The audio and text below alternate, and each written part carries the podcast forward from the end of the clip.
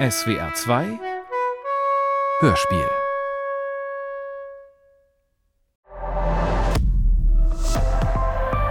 ARD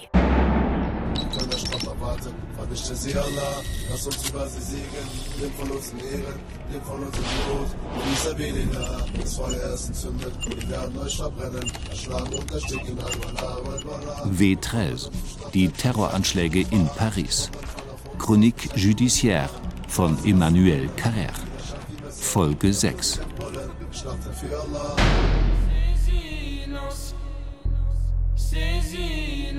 Anarchid. Wir haben schon von den Anarchid gesprochen. Den dschihadistischen Kampfliedern, deren Musik so etwas wie Rap ist und deren Texte zum Beispiel so lauten: Wir müssen Frankreich schlagen, die dreckigen Despoten. Wir brauchen Totenklagen und Tausende von Toten. Dieses Naschid wurde von Raqqa aus von den Brüdern Fabien und Jean-Michel Klein komponiert, interpretiert und vertrieben, um das Blutbad bei Charlie Hebdo zu feiern. Als einschlägige Figuren des französischen Dschihadismus und Propagandisten des Islamischen Staats sind sie höchstwahrscheinlich bei dessen Untergang 2019 gestorben. Doch da man sich dessen nicht sicher ist, gehören sie zu den nicht anwesenden Angeklagten des Prozesses. Ihre Geschichte beginnt im Jahr 1999. Die katholische Familie lebt in Alençon im Departement Orne.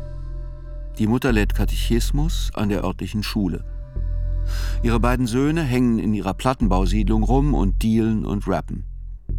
Ihre Schwester beschreibt sie jedoch auch als zwei Jungen, die von einer starken Sehnsucht nach Spiritualität getrieben sind, denen der Pfarrer ihrer Gemeinde allerdings nicht die richtigen Antworten bieten kann.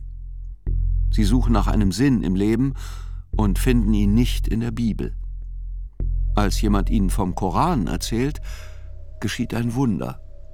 Innerhalb von zwei Wochen bekehren sich alle, allen voran ihre Mutter, die Religionslehrerin, zum Islam. Die Wände der Wohnung werden mit Fotos von Mekka bestückt und die Zimmer mit Hilfe von Vorhängen in zwei Bereiche geteilt, einem für die Männer und einem für die Frauen. Die Frauen tragen Burka, was zu dieser Zeit noch ungewöhnlich ist. Die beiden Brüder entwickeln sich zu guten Rednern, Sie sind aufrichtig und charismatisch, vor allem Fabien. Innerhalb von einer Viertelstunde schafft es dieser mollige Junge mit seinem herzlichen Lachen, einen zu überzeugen, dass Allah einen liebt und die Antwort ist auf alle Fragen, die man sich stellt und auf alles Leid, das man zu beklagen hat.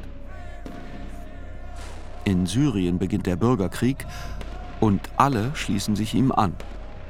Zuerst Jean-Michel, dann Fabien dann ihre Mutter, schließlich noch ihre Schwester, sowie Onkel, Tante und eine Nichte. Diese Nichte bricht mit 14 die Schule ab, mit 15 wird sie mit einem gleichaltrigen Salafisten aus Bayonne verheiratet.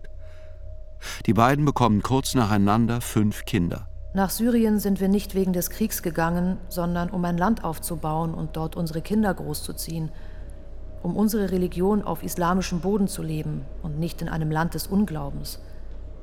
Ich habe Daesh nicht als Terrororganisation betrachtet. Zur Veranschaulichung beschreibt sie vor Gericht das Leben in Raqqa unter der schwarzen Flagge des Dschihad. Die Häuser, in denen Die Frauen Häuser, und in Kinder, Frauen eingesperrt, und Kinder werden. eingesperrt werden. Den Sklavenmarkt. Die Hinrichtungen auf öffentlichen Plätzen, die auf riesigen Bildschirmen übertragen werden. Haben die Leute das denn gut geheißen? Ja, alle, die dort lebten, fanden das gut. Und wenn nicht, hätten sie es niemals gesagt, das wäre zu gefährlich gewesen. Was hat sie denn dazu gebracht, Daesh zu verlassen? Die Ausschreitungen? Der jordanische Pilot? Die gefesselten Männer, denen man in aller Ruhe die Köpfe abgeschnitten hat? Ehrlich gesagt, nein, damit hatte ich kein Problem. Das fand ich normal. Und ihre Onkel? Was haben die dort gemacht? Musik. Jean-Michel hat gesungen und Fabien war Tontechniker, glaube ich.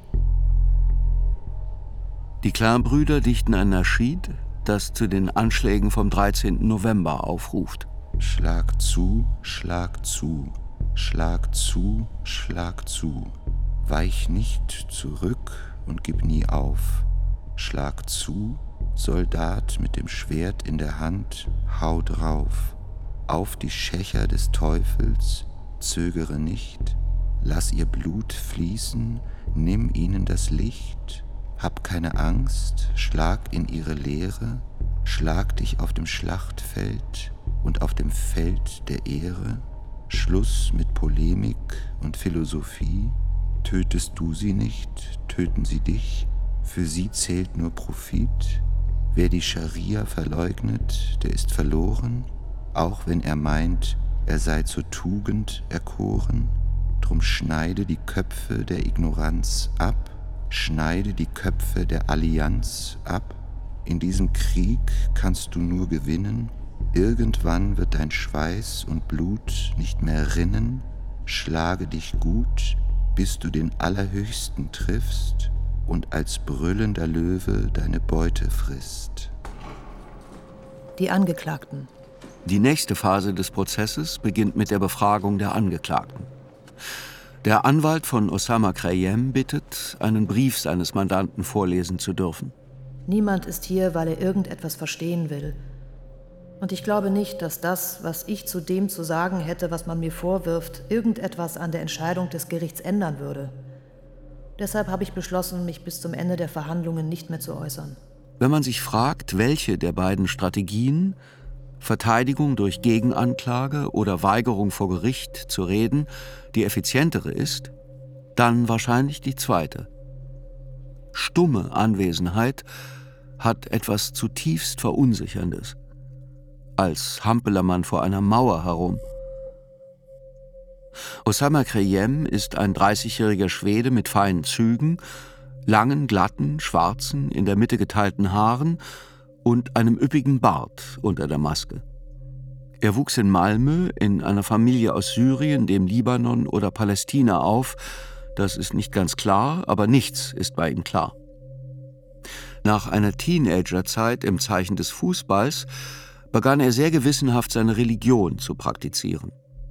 Das Wort Radikalisierung lehnt er ab. In der Religion nimmt man entweder das Ganze oder man lässt das Ganze. Wenn der Koran sagt, etwas ist richtig, dann ist es richtig, auch wenn der Rest der Menschheit das Gegenteil behauptet. Hatte er zu einem früheren Zeitpunkt des Prozesses ausgesagt, als er noch sprach. Im August 2014 folgt Krayem dem Aufruf von Abu Mohammed al-Adnani, der gerade das Kalifat ausgerufen hat, und fährt nach Syrien, um dort nach eigener Aussage im humanitären Bereich zu arbeiten. Dass er in dem grausamsten aller grausamen Daesh-Videos auftaucht, belegt etwas anderes. Dort ist er unter den 15 bärtigen Männern in Kampfanzügen zu sehen, die der Hinrichtung jenes jordanischen Kampfpiloten beiwohnen, der bei lebendigem Leib in einem Käfig verbrannt wurde. Im Frühling 2015 wird Usama Attar auf ihn aufmerksam, der Chef der Auslandsoperationen des Kalifats, von dem Krayem laut einem Brief an seine Schwester unglaubliche Dinge lernt und versucht, die Tat zu vollbringen, die Allah am allermeisten gefällt. Die Tat, die Allah am allermeisten gefällt, ist eine Selbstmordoperation, die von den Oberchefs der Kopex ersonnen und von Abdelhamid Abaoud in Raqqa organisiert wird und für die er Mitte September 2015 Syrien verlässt. Osama Kreyems Verteidigung hat einen Zeugen bestellt, der bereit ist, zu seinen Gunsten auszusagen. Einen pensionierten belgischen Lehrer, der als Freiwilliger im Gefängnis arbeitet und ihm dort vier Jahre lang Französischunterricht erteilt hat. 175 anderthalbstündige Unterrichtseinheiten, das macht 260 Stunden. Was also sagt dieser Mann im grauen Parker, der selbst ein bisschen grau, aber gelassen und genau wirkt? Dass sie mit der Lektüre eines Tim und Struppi-Bands begonnen und dann mit Der kleine Prinz weitergemacht haben. Ich habe Krayem als einen nachdenklichen, gleichmütigen jungen Mann erlebt, der Wert darauf legt, als zuverlässig und ehrlich zu gelten. Als bemühten Schüler, mit dem ich im Laufe des Unterrichts eine Respekts- und Vertrauensbeziehung aufgebaut habe. Abgesehen von den schrecklichen Taten, die er begangen hat, ist Herr Krayem eine sehr menschliche Person. Eine Formulierung, die eine Welle der Empörung auslöst. Denn ist die Menschlichkeit eines Mitglieds der grausamsten IS-Brigade nicht die eines Auschwitz-Kommandanten, der ansonsten ein zärtlicher Vater und fürsorglicher Ehemann war? Vielleicht. Ich will die Schwere seiner Schuld nicht herunterspielen. Ich erzähle Ihnen nur von dem Mann, den ich vier Jahre lang regelmäßig getroffen habe. Er ist vielleicht kein netter Kerl, aber jemand, der anständig und menschlich ist. Wenn wir in einer Demokratie leben wollen, muss es auch Leute geben, die bei einem Prozess zugunsten des Angeklagten aussagen. Ein anderer Anwalt ließ daraufhin folgende Passage aus einem Brief von Creyem an seinen Bruder vor. Die Ungläubigen sind unsere Feinde. Hasse sie von ganzem Herzen, aber zeige es nicht. Sind die anständigen menschlichen Züge Creyems also vielleicht schlicht und einfach eine Form von Takia? Takia. Als historischer Begriff bezeichnet Takia die Verheimlichung des eigenen Glaubens, auf die jemand zurückgreift, der seine Religion nicht offen ausleben kann. So taten es die Schiiten unter den abbasidischen Kalifen im 8. Jahrhundert. So taten es die maranischen Muslime und Juden im katholischen Spanien des 15. So tun es die Dschihadisten von heute, die sich wie U-Boote durch eine Gesellschaft bewegen, die sie hassen und zerstören wollen. Die Takia ist ein starker Motor für die Paranoia, die Antiterrorismusrichter und Polizisten ohnehin jede Nacht heimsucht. Ist die Tatsache, dass jemand harmlos wirkt oder aufrichtige Reue zeigt, nicht gerade der Beweis, dass er ungeheuer gefährlich ist? Nach Osama Kreyem ist Mohammed Bakali an der Reihe, doch auch er macht von seinem Aussageverweigerungsrecht Gebrauch. Als nächster soll Sofiane Ayari vor Gericht aussagen. Er ist der dritte erfahrene IS-Kämpfer und gehört damit zu den größeren Fischen in der Sicherheitskabine. Zur Überraschung nicht weniger steht Ayari auf und sagt, heute werde er sich ausnahmsweise äußern. Warum? Weil er es der Frau, die ihre Tochter auf einer der Terrassen verloren hat, schulde. Sie erinnert mich an meine Mutter. Sie hat gesagt, wir hätten ihre Kinder sein können, Engelchen, die sie an der Hand in die Schule gebracht hätte. Sie hat gefragt, was ist passiert, dass diese kleinen Kinder so geworden sind? Ich kann ihr ihre Tochter nicht zurückbringen. Ich kann sie nicht glücklich machen. Aber ich kann versuchen, ihr zu antworten. Zumindest das bin ich ihr schuldig. Er redet sechs Stunden lang. Er beschreibt eine wohlhabende, liebevolle Familie in Tunesien, eine gute Ausbildung, eine vorgezeichnete Zukunft. Doch dann zündet sich Ende 2010 der Obsthändler aus Tunis an und der arabische Frühling beginnt. Auf immense Hoffnungen folgen immense Enttäuschungen. Tunesien verwandelt sich in eine Brutstätte für Dschihadisten. Die tunesische Jugend, die zuvor versucht hatte, auf schlaffen Schlauchbooten über Lampedusa nach Europa zu gelangen, macht sich nun auf den Weg nach Syrien. Dass er sich 2014 im Alter von 21 Jahren dem IS angeschlossen habe, sei eher eine politische als eine religiöse Entscheidung gewesen. Ich hätte ein ruhiges, egoistisches Leben auf der richtigen Seite der Gesellschaft führen können. Doch da war dieses Gefühl der Solidarität und Wut. Das hat Daesh eine gewisse Legitimität verliehen. Er kämpft in Syrien zunächst gegen Assads Truppen, wird verletzt und zurück nach Raqqa geschickt. Eines Tages hat man mir dann gesagt, wir brauchen dich woanders. Also bin ich dorthin. Niemand hat mich dazu gezwungen. Ayari wird nicht sagen, wer dieses Mann war. Die Ermittler vermuten, dass es Usama Attar war, der Chef der IS-Zelle für Auslandsaktionen Copex und Bruder von Yassin Attar, der in der Box sitzt und schwört, mit all dem nichts zu tun zu haben. Im August 2015 verlässt Ayari zusammen mit Osama Kreyem Syrien. Beide gelangen nach Leros, folgen der Balkanroute und treffen in Österreich Salah Abdeslam, der sie nach Brüssel bringt. Nach einem Schusswechsel mit Polizisten, für den sie am Ende zu 20 Jahren Gefängnis in Belgien verurteilt werden, wird Ayari am 18. März 2016 in Molenbeek festgenommen. Terrorlogistik. Immer mehr rücken in den folgenden Wochen die Ermittlungsakten in den Fokus. 542 Bände, denen wir nun Sitzung für Sitzung lauschen. Rekonstruktion der letzten Wochen vor den Anschlägen. Minutiös aus Datenspuren destilliert. Zum Beispiel Am 24. August 2015 um 19 Uhr taucht Salah Abdeslam in der Rent-A-Car-Filiale in Haren, einem Vorort von Brüssel, auf. Dort mietet er einen BMW 118D. Begleitet wird er von Mohamed Abrini, dessen Telefonnummer er zusätzlich zu seiner eigenen als Kontakt einträgt. Bis zum 29. August, an dem er um 3.10 Uhr in der Rue Paul Delvaux in Brüssel ein Strafzettel auf das Kennzeichen ausgestellt wird, bleibt das Fahrzeug unauffällig. Am 30. August um 15.40 Uhr überquert es dann jedoch am Übergang von Hetje Shalom die ungarische Grenze. Um 16.27 Uhr wird es in der Nähe von Totobanio geblitzt. Um 16.50 Uhr ist es in Biotrobac und erreicht um 18.29 Uhr die kleine Stadt Kischgerösch, 130 Kilometer südlich von Budapest. Um 20.40 Uhr fährt der Wagen noch einmal durch Biotrobac, wo er fast drei Stunden zuvor schon durchgekommen ist. Die Rückreise endet am 1. September am späten Nachmittag in Brüssel.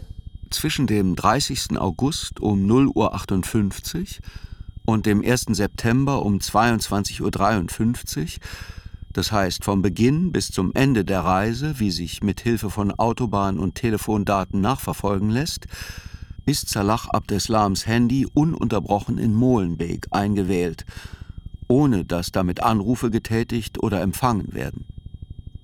Das heißt, er hat sein Telefon zu Hause gelassen. Als er zu diesem Umstand befragt wird, erklärt er, das sei doch nicht ungewöhnlich. Das ist doch nicht ungewöhnlich, wenn man verreist und seine Ruhe haben will. Allerdings benutzte er während der gesamten Reise ein anderes belgisches Handy und hatte sehr regelmäßig Kontakt mit zwei ungarischen Anschlüssen. Die ungarischen SIM-Karten wurden am 27. August in einem Telekom-Shop in einem Supermarkt in Kischkerösch gekauft. Die Verkäuferin, Dorina Petrovic, hat die Personendaten der beiden, denen sie die Karten verkaufte, aufgenommen. Bilal Adfi und Shakib Akrou. Der erste sprengt sich am Stade de France in die Luft und der zweite gehört zusammen mit Brahim Abdeslam und Abdelhamid Abaoud zum Terrassenkommando und jagt sich fünf Tage später ebenfalls in die Luft. Auch ihre Reiseroute kann man rekonstruieren. Sie kamen aus Syrien, reisten über die Türkei nach Griechenland ein und erreichen am 24. August Serbien. Von diesem Tag an kommunizieren sie zunächst mit einem nicht identifizierten Gesprächspartner, der sie von Syrien aus lenkte, dann mit einem in Belgien gebliebenen Koordinator, bei dem es sich höchstwahrscheinlich um Khalid el-Bakraoui handelt. Und schließlich, ab dem 29. mit dem Fahrer des BMW, das heißt Salah Abd Eslam. Am 28. August erreichen sie Budapest und übernachten vom 28. auf den 29. in einem Wald in der Nähe des Bahnhofs von Kischgerösch. Dann greift Salah Abdeslam sie dort auf. Von Ende August bis Anfang September 2015 reisten zwölf IS-Kämpfer, die sich für syrische Flüchtlinge ausgaben, von Syrien über die Balkanroute nach Europa ein. In fünf Fahrten holte Salah Abdeslam sie in Ungarn oder Deutschland ab und brachte sie nach Belgien. Hier werden sie auf die fünf Unterschlupfe verteilt, die Mohamed Bakali unter den Decknamen Fernando Castillo und Alberto Malonzo angemietet hat. Alle Terroristen wurden mit belgischen Personalausweisen ausgestattet, die ein Netzwerk namens Katalog geliefert hat, und zwar über einen Mittelsmann namens Farid Karkash. Farid Karkash sitzt in der Box und behauptet, ja klar sei er ein Fälscher und Kleinkrimineller, aber ich habe doch keine Ahnung gehabt, in was ich mich da habe hineinziehen lassen. Wenn man von der Beschaffung der Waffen absieht, die einen blinden Fleck in der Anklage bilden, weil man immer noch nicht weiß, woher die sechs Kalaschnikows stammten, die bei den Anschlägen verwendet wurden, ist die Rolle jedes Einzelnen bei diesen logistischen Vorbereitungen klar. Bakali war für die Unterschlupfe zuständig. Salah Abdeslam für Farid die Fahrten. Karkash für die Ausweispapiere. Trotzdem waren sie nicht nur darauf abonniert. So suchte Salah Abdeslam am frühen Nachmittag des 4. September, bevor er den BMW, mit dem er Bilal Adfi und Shakib Akrou befördert hatte, bei der Rent-A-Car-Filiale in Haaren zurückgab, das Fachgeschäft für Feuerwerksbedarf Les Magiciens du Feu in Saint-Ouen-le-Monde auf. Er kauft dort einen Koffer, der zwölf Zündboxen und eine Fernbedienung für sie enthält. Dem Verkäufer erscheint dieser Kauf von Zündmaterial ohne dazugehörige Feuerwerkskörper ziemlich ungewöhnlich. Doch der Kunde zahlt die 390 Euro sofort in Bar. Und letztlich ist es doch sein gutes Recht. Abd Eslam betrat den Laden allein, doch die Telefondaten deuten darauf hin, dass er von Mohammed Abrini begleitet wurde, der draußen im Wagen wartete. Und wieder in Begleitung von Mohammed Abrini, und in diesem Fall ist es sicher, fuhr er am 8. Oktober auf der Rückfahrt von Wien, wo er Osama Kreyem, Sofiane Ayari und den Sprengstoffexperten Ahmad Al-Khald aufgelesen hatte, noch einmal mit einem BMW zu zwei Iri-Jardin-Geschäften, in denen Chemikalien für Swimmingpoolwasser verkauft werden. Die Geschäftsführerin des ersten erinnert sich, dass die beiden Männer unbedingt Kanister der Marke Bayroschock kaufen wollten und sie ihnen damit nicht dienen konnte, denn sie führt ausschließlich die Marke Irripool. Bei Herrn de Mété, dem Geschäftsführer des zweiten Ladens, hatten sie dann mehr Glück. Herr de Mété wunderte sich zwar, dass die beiden sämtliche verfügbaren Kanister Bayroschock kaufen wollten, obwohl doch die Hälfte locker für ein Schwimmbad gereicht hätte. Doch er verkauft ihnen drei davon. Das Reinigungsmittel wird für die Herstellung des für die Anschläge benutzten TATP gebraucht